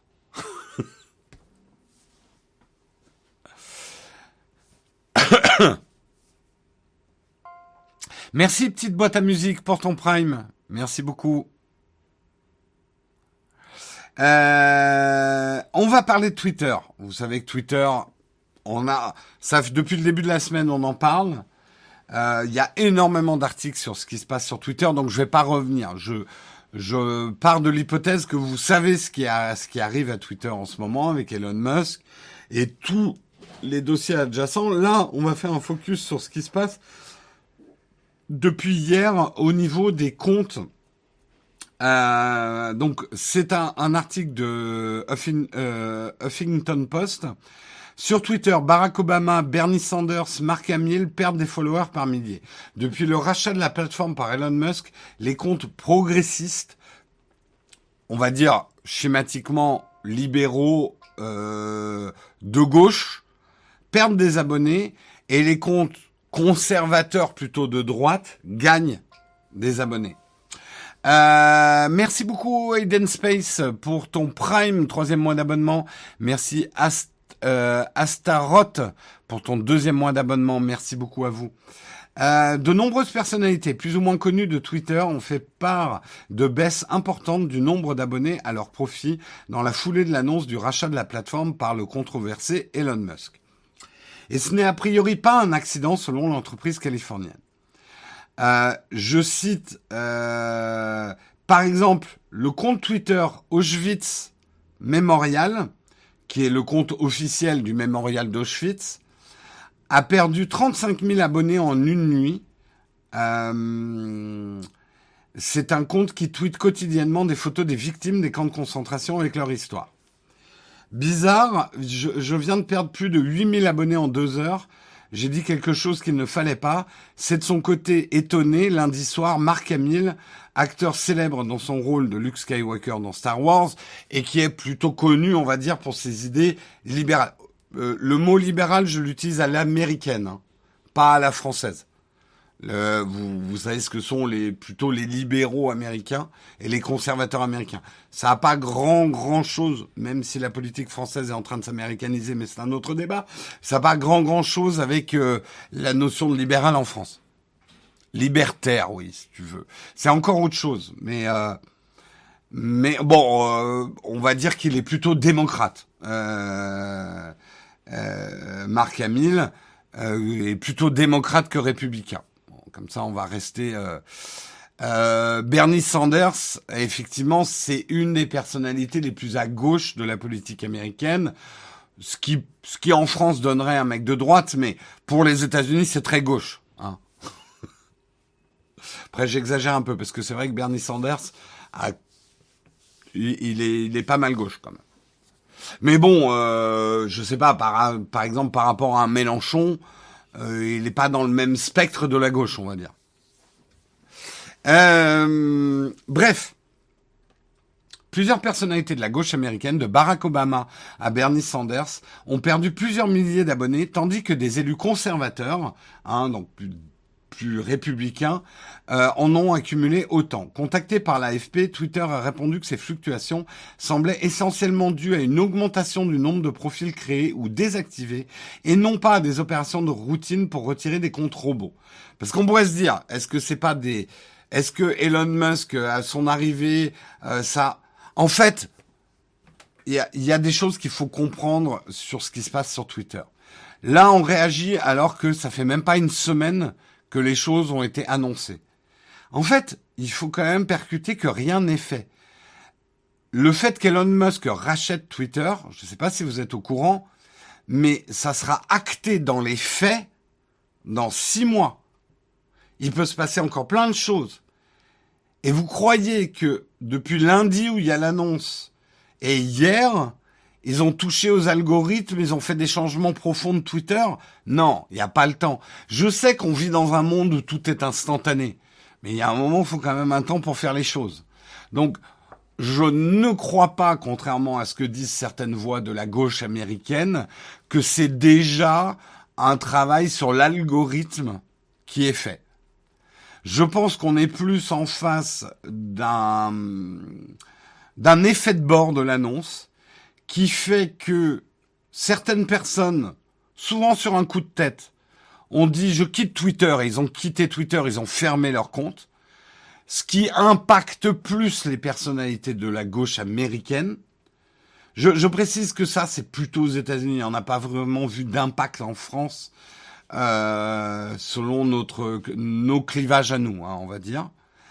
Euh, et également, c'est ça le phénomène certainement le plus volumineux, Beaucoup de gens très conservateurs et très à droite aux États-Unis avaient tourné le dos à Twitter suite au ban de Trump et d'autres personnalités conservatrices et très de droite américaines et se disent que ces personnalités vont revenir sur Twitter, donc réouvrent leur compte ou, créent un nouveau compte et se réabonnent au personnel, euh, aux personnes conservatrices encore présentes sur euh, sur Twitter.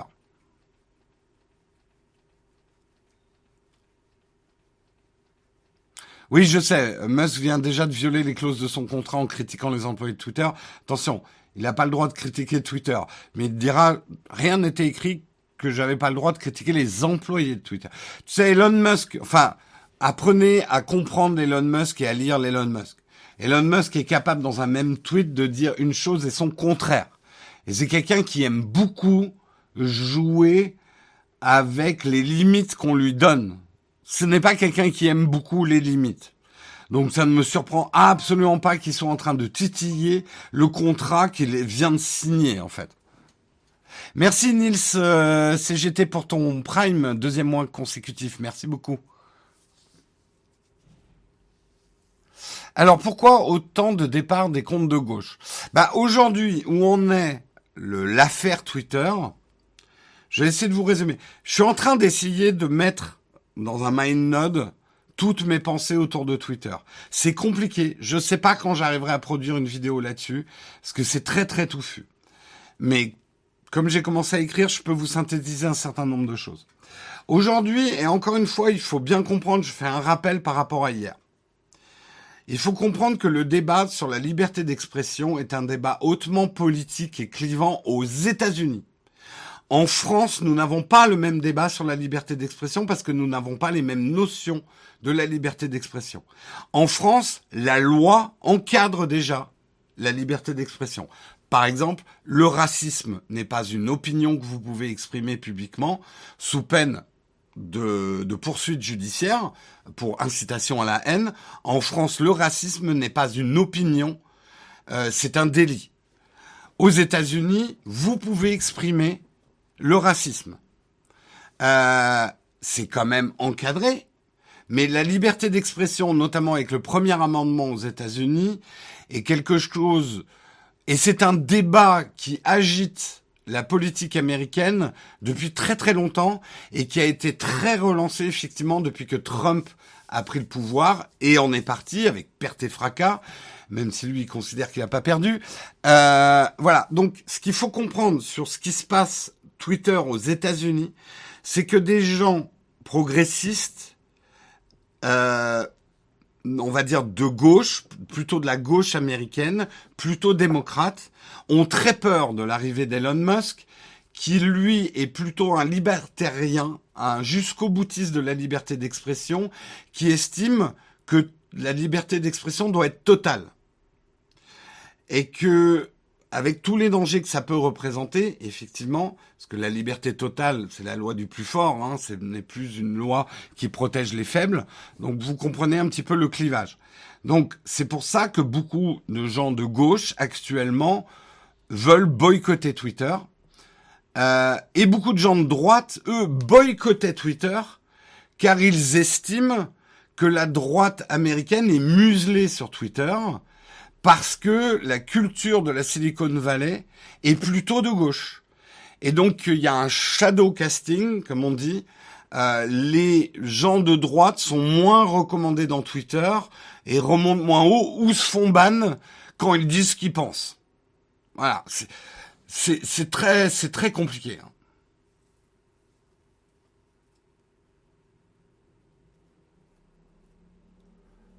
Oui, le révisionnisme n'est pas mm, légalement en France, tu ne peux pas exprimer une opinion euh, révisionniste euh, de manière publique. Hein. Attention, de manière publique, euh, c'est puni par la loi. Le problème, je sais hein, que certains d'entre vous disent la liberté d'expression doit être absolue, il faut, on a le droit de tout dire et tout. En fait, moi, j'ai beaucoup, ça fait une semaine que je réfléchis là-dessus. Je suis un fervent défenseur de la liberté d'expression. Le problème, ce qu'on oublie toujours dans le débat de la liberté d'expression, c'est que dans l'expression, je vous parle même pas du mot liberté. Je suis d'accord que la liberté doit pas avoir de concession dans l'absolu même si votre liberté commence euh, là où celle de l'autre s'arrête, etc., vous connaissez tous les trucs. Je parle juste du mot expression. Dans l'expression, il y a deux choses quand on s'exprime. Le fond et la forme.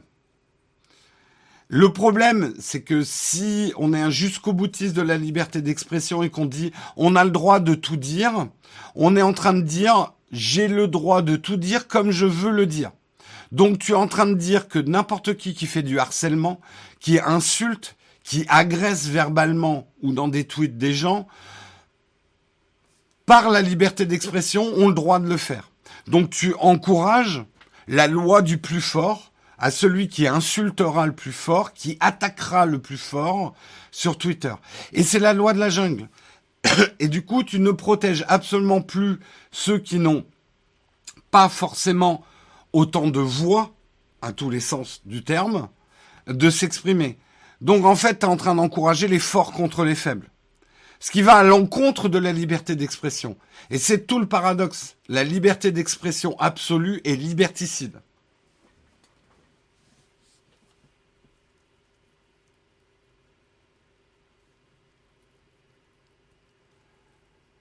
Euh, et n'oubliez pas, je termine là-dessus. Je, suis désolé pour la modération. Je sais que là, il y a beaucoup de, il y a beaucoup de boulot parce que c'est des sujets délicats, très délicats. C'est là aussi où Elon Musk, avec sa manière de faire, il vient de donner un grand coup de baseball en fait dans une, dans une, une fourmilière, euh, dans une guépière même plutôt. Ça peut lui retomber sur la gueule, hein, ne l'oublions pas. Et là, effectivement, euh, il ravive des débats qui sont déjà très tendus. La liberté d'expression est un sujet extrêmement complexe. Euh, et, et c'est, je veux dire, c'est pas un hasard. C'est les philosophes, depuis que la philosophie existe, se cassent les dents sur la notion de liberté d'expression. Franchement, vous croyez qu'on est arrivé à la fin des temps, qu'on va résoudre un problème qui est qui est un problème complexe pour l'humanité euh, depuis finalement que l'humanité existe. Et il y a une chose que vous oubliez souvent, parce que j'en vois qui disent oui, mais le racisme, on devrait pouvoir l'exprimer librement. N'oubliez pas un truc, c'est que les États-Unis, la France et l'Europe, on n'a pas la même histoire. Il s'est pas passé les mêmes choses. Et c'est pas une question d'histoire longue ou quoi que ce soit. On a, on n'est pas passé par les mêmes choses.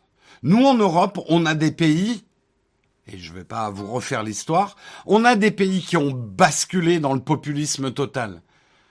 Jusqu'à en exterminer des gens et des races. Donc pour nous, on sait ce que ça donne aussi le jusqu'au boutisme de la liberté d'expression et du populisme. Je n'irai pas plus loin parce que là, on va rentrer dans des trucs qui sont aussi euh, très... Euh,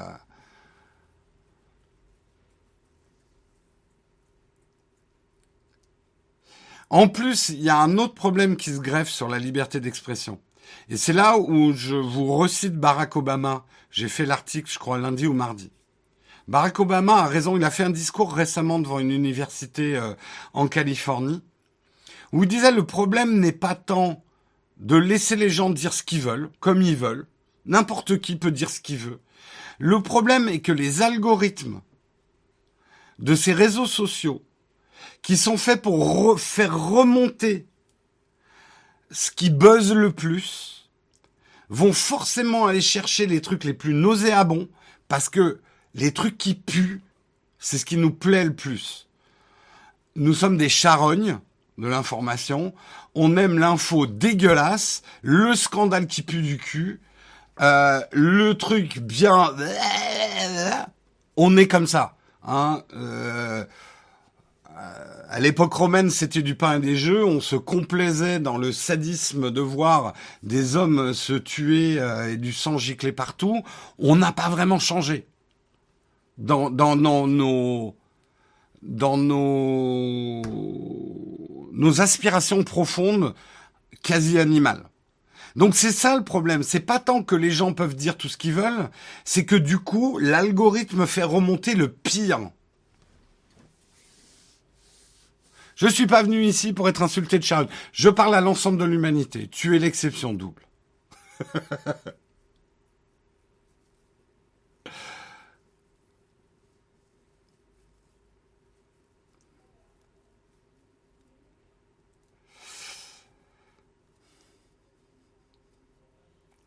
Euh, merci en tout cas à la modération. Euh, faites attention à ce que vous dites quand même dans ce genre de débat. Te voilà rassuré. Non mais admettons, admettons effectivement que euh, globalement, et moi, vous voyez, je le reconnais pour moi-même. J'ai un côté merdologue qui va parfois cliquer sur des articles bien dégueux. J'ai un côté concierge qui fait que je me délecte de polémiques. Euh, regardez comment on lit. Enfin, moi, j'ai lu avec une forme de délectation dont j'ai honte les détails du procès de euh, Johnny Depp euh, avec, je sais même plus son nom on, a une forme de complaisance. Je dis pas que je fais ça toute la journée. Je dis pas que je ne suis que ça. Et j'ai un peu honte d'être ça, mais j'admets être ça. Euh, j'ai cette tendance charogne de l'info à aller chercher le truc qui pue. Amber Heard. Ouais. On a un côté curiosité malsaine.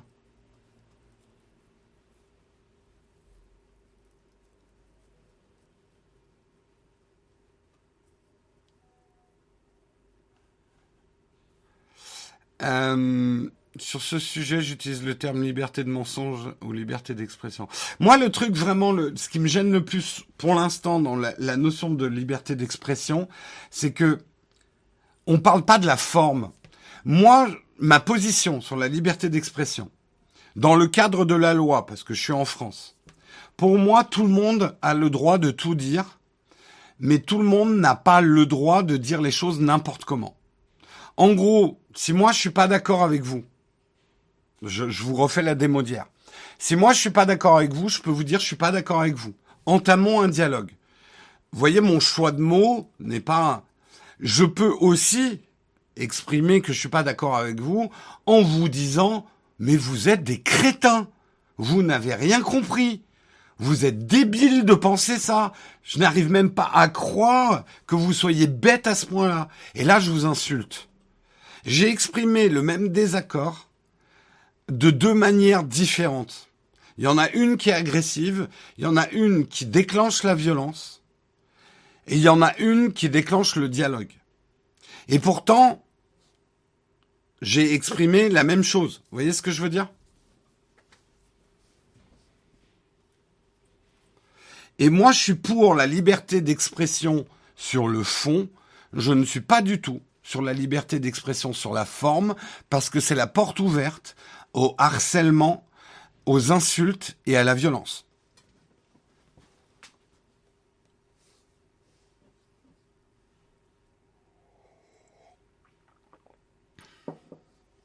Mais encore une fois, là, je vous ai exprimé les choses clairement, mais parfois, la limite entre l'insulte, la violence des propos et la diplomatie, elle est ténue. Il y a des gens qui sont capables de faire passer des idées bien pourries en parlant calmement.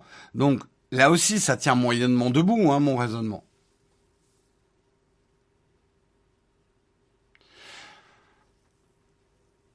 Le problème, c'est, tu vois, mais tu, peux l'exprimer, hein, Schmod, euh, tu es pour toute forme de liberté d'expression. Le problème, c'est que la liberté totale, et d'ailleurs, toute forme de liberté, mais là, on va parler de la liberté d'expression. La liberté d'expression totale, c'est la loi du plus fort. C'est pas celui qui a raison qui va gagner ou qui exprime le mieux ses idées c'est celui qui va gueuler le plus fort, faire le, preuve de plus de violence dans ses propos, qui va agresser les autres, qui va les taper verbalement, qui va gagner en fait. Et il n'y aura plus que ça. Il n'y aura plus... Et, du coup, c'est liberticide. La liberté d'expression euh, totale. Alors, si tu penses que le monde est régi par la loi du plus fort, moi je suis pas d'accord. Je pense que c'est surtout, c'est surtout ça qui nous a différenciés et qui fait de nous une, espèce euh, animale euh, bizarroïde. Mais je ne pense pas que nous sommes entièrement régis par la loi du plus fort. Mais euh, on a le droit effectivement de ne pas être d'accord.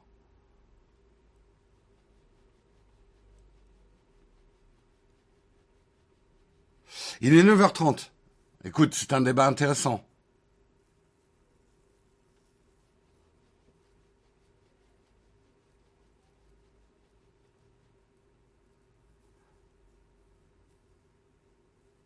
Oui, mais on a eu un... C'est là où je dis qu'il y a un truc important à comprendre dans l'affaire Twitter.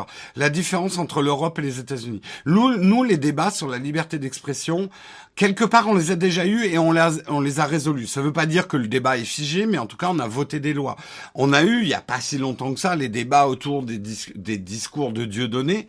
Euh, où est la limite de la liberté d'expression Où est l'appel à la haine Et ce genre de choses. Hein.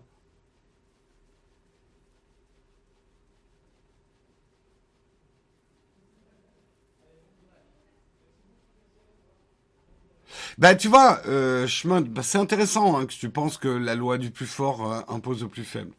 Il y a des choses, par exemple, comme le MeToo. Et justement, là, on revient sur Twitter. MeToo, ça a été grâce à Twitter.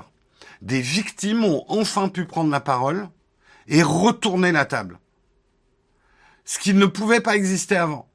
Donc non, aujourd'hui, justement, Internet, pour moi, est un super outil qui permet à des minorités... Alors, je vais te prendre un autre exemple peut-être moins euh, dans certains pays, il y a aujourd'hui des minorités oppressées qui peuvent prendre la parole et parfois déclencher des mouvements euh, qui vont contre ta théorie que c'est toujours le plus fort qui gagne.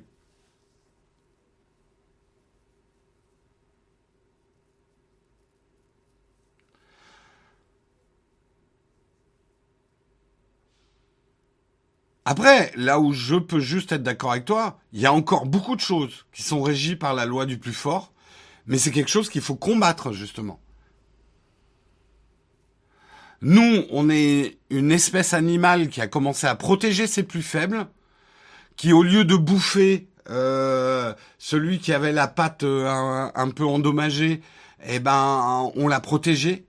Euh, ce qui fait de nous une espèce euh, animale différente. J'ai pas dit supérieure, j'ai dit différente. On a une évolution différente du fait justement que très tôt dans notre évolution, je sais pas pourquoi, mais on a commencé à protéger les plus faibles aussi.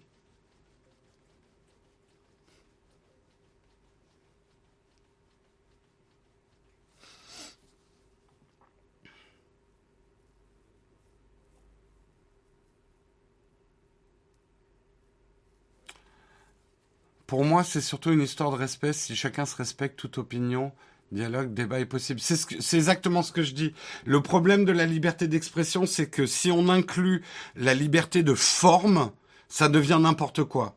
Sur le fond, je suis d'accord qu'on devrait pouvoir parler de tout, et même du racisme, sereinement, avec des gens qui savent utiliser des mots diplomatiques et euh, qui aient une conversation intelligente de respect mutuel. Mais le problème, c'est que si on donne la liberté d'expression de forme, bah en fait, ça devient juste une pugilat. Et c'est trop ce qu'on voit sur Internet.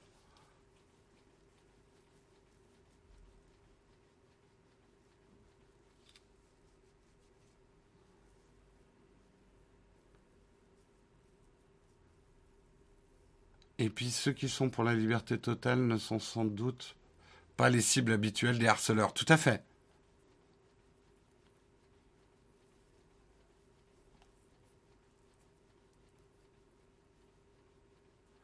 Il faut modérer la liberté de mentir. Voilà. Putain, on a de ces sujets.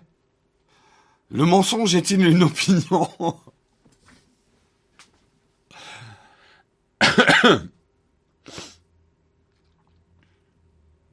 La liberté a pris un coup en France. La liberté est une fleur fragile. Elle l'a toujours été, mais c'est ce qui en fait sa force. Putain, je viens d'inventer un proverbe qui veut pas dire grand chose. Non, mais en vrai, il y a quand même, euh, est pas complètement con mon proverbe. Je pense que si la liberté était quelque chose de puissant et invulnérable, paradoxalement, elle aurait moins de force. La liberté est une idée assez fragile euh, qui doit être défendue souvent, voire continuellement. Et c'est ce qui en fait sa force.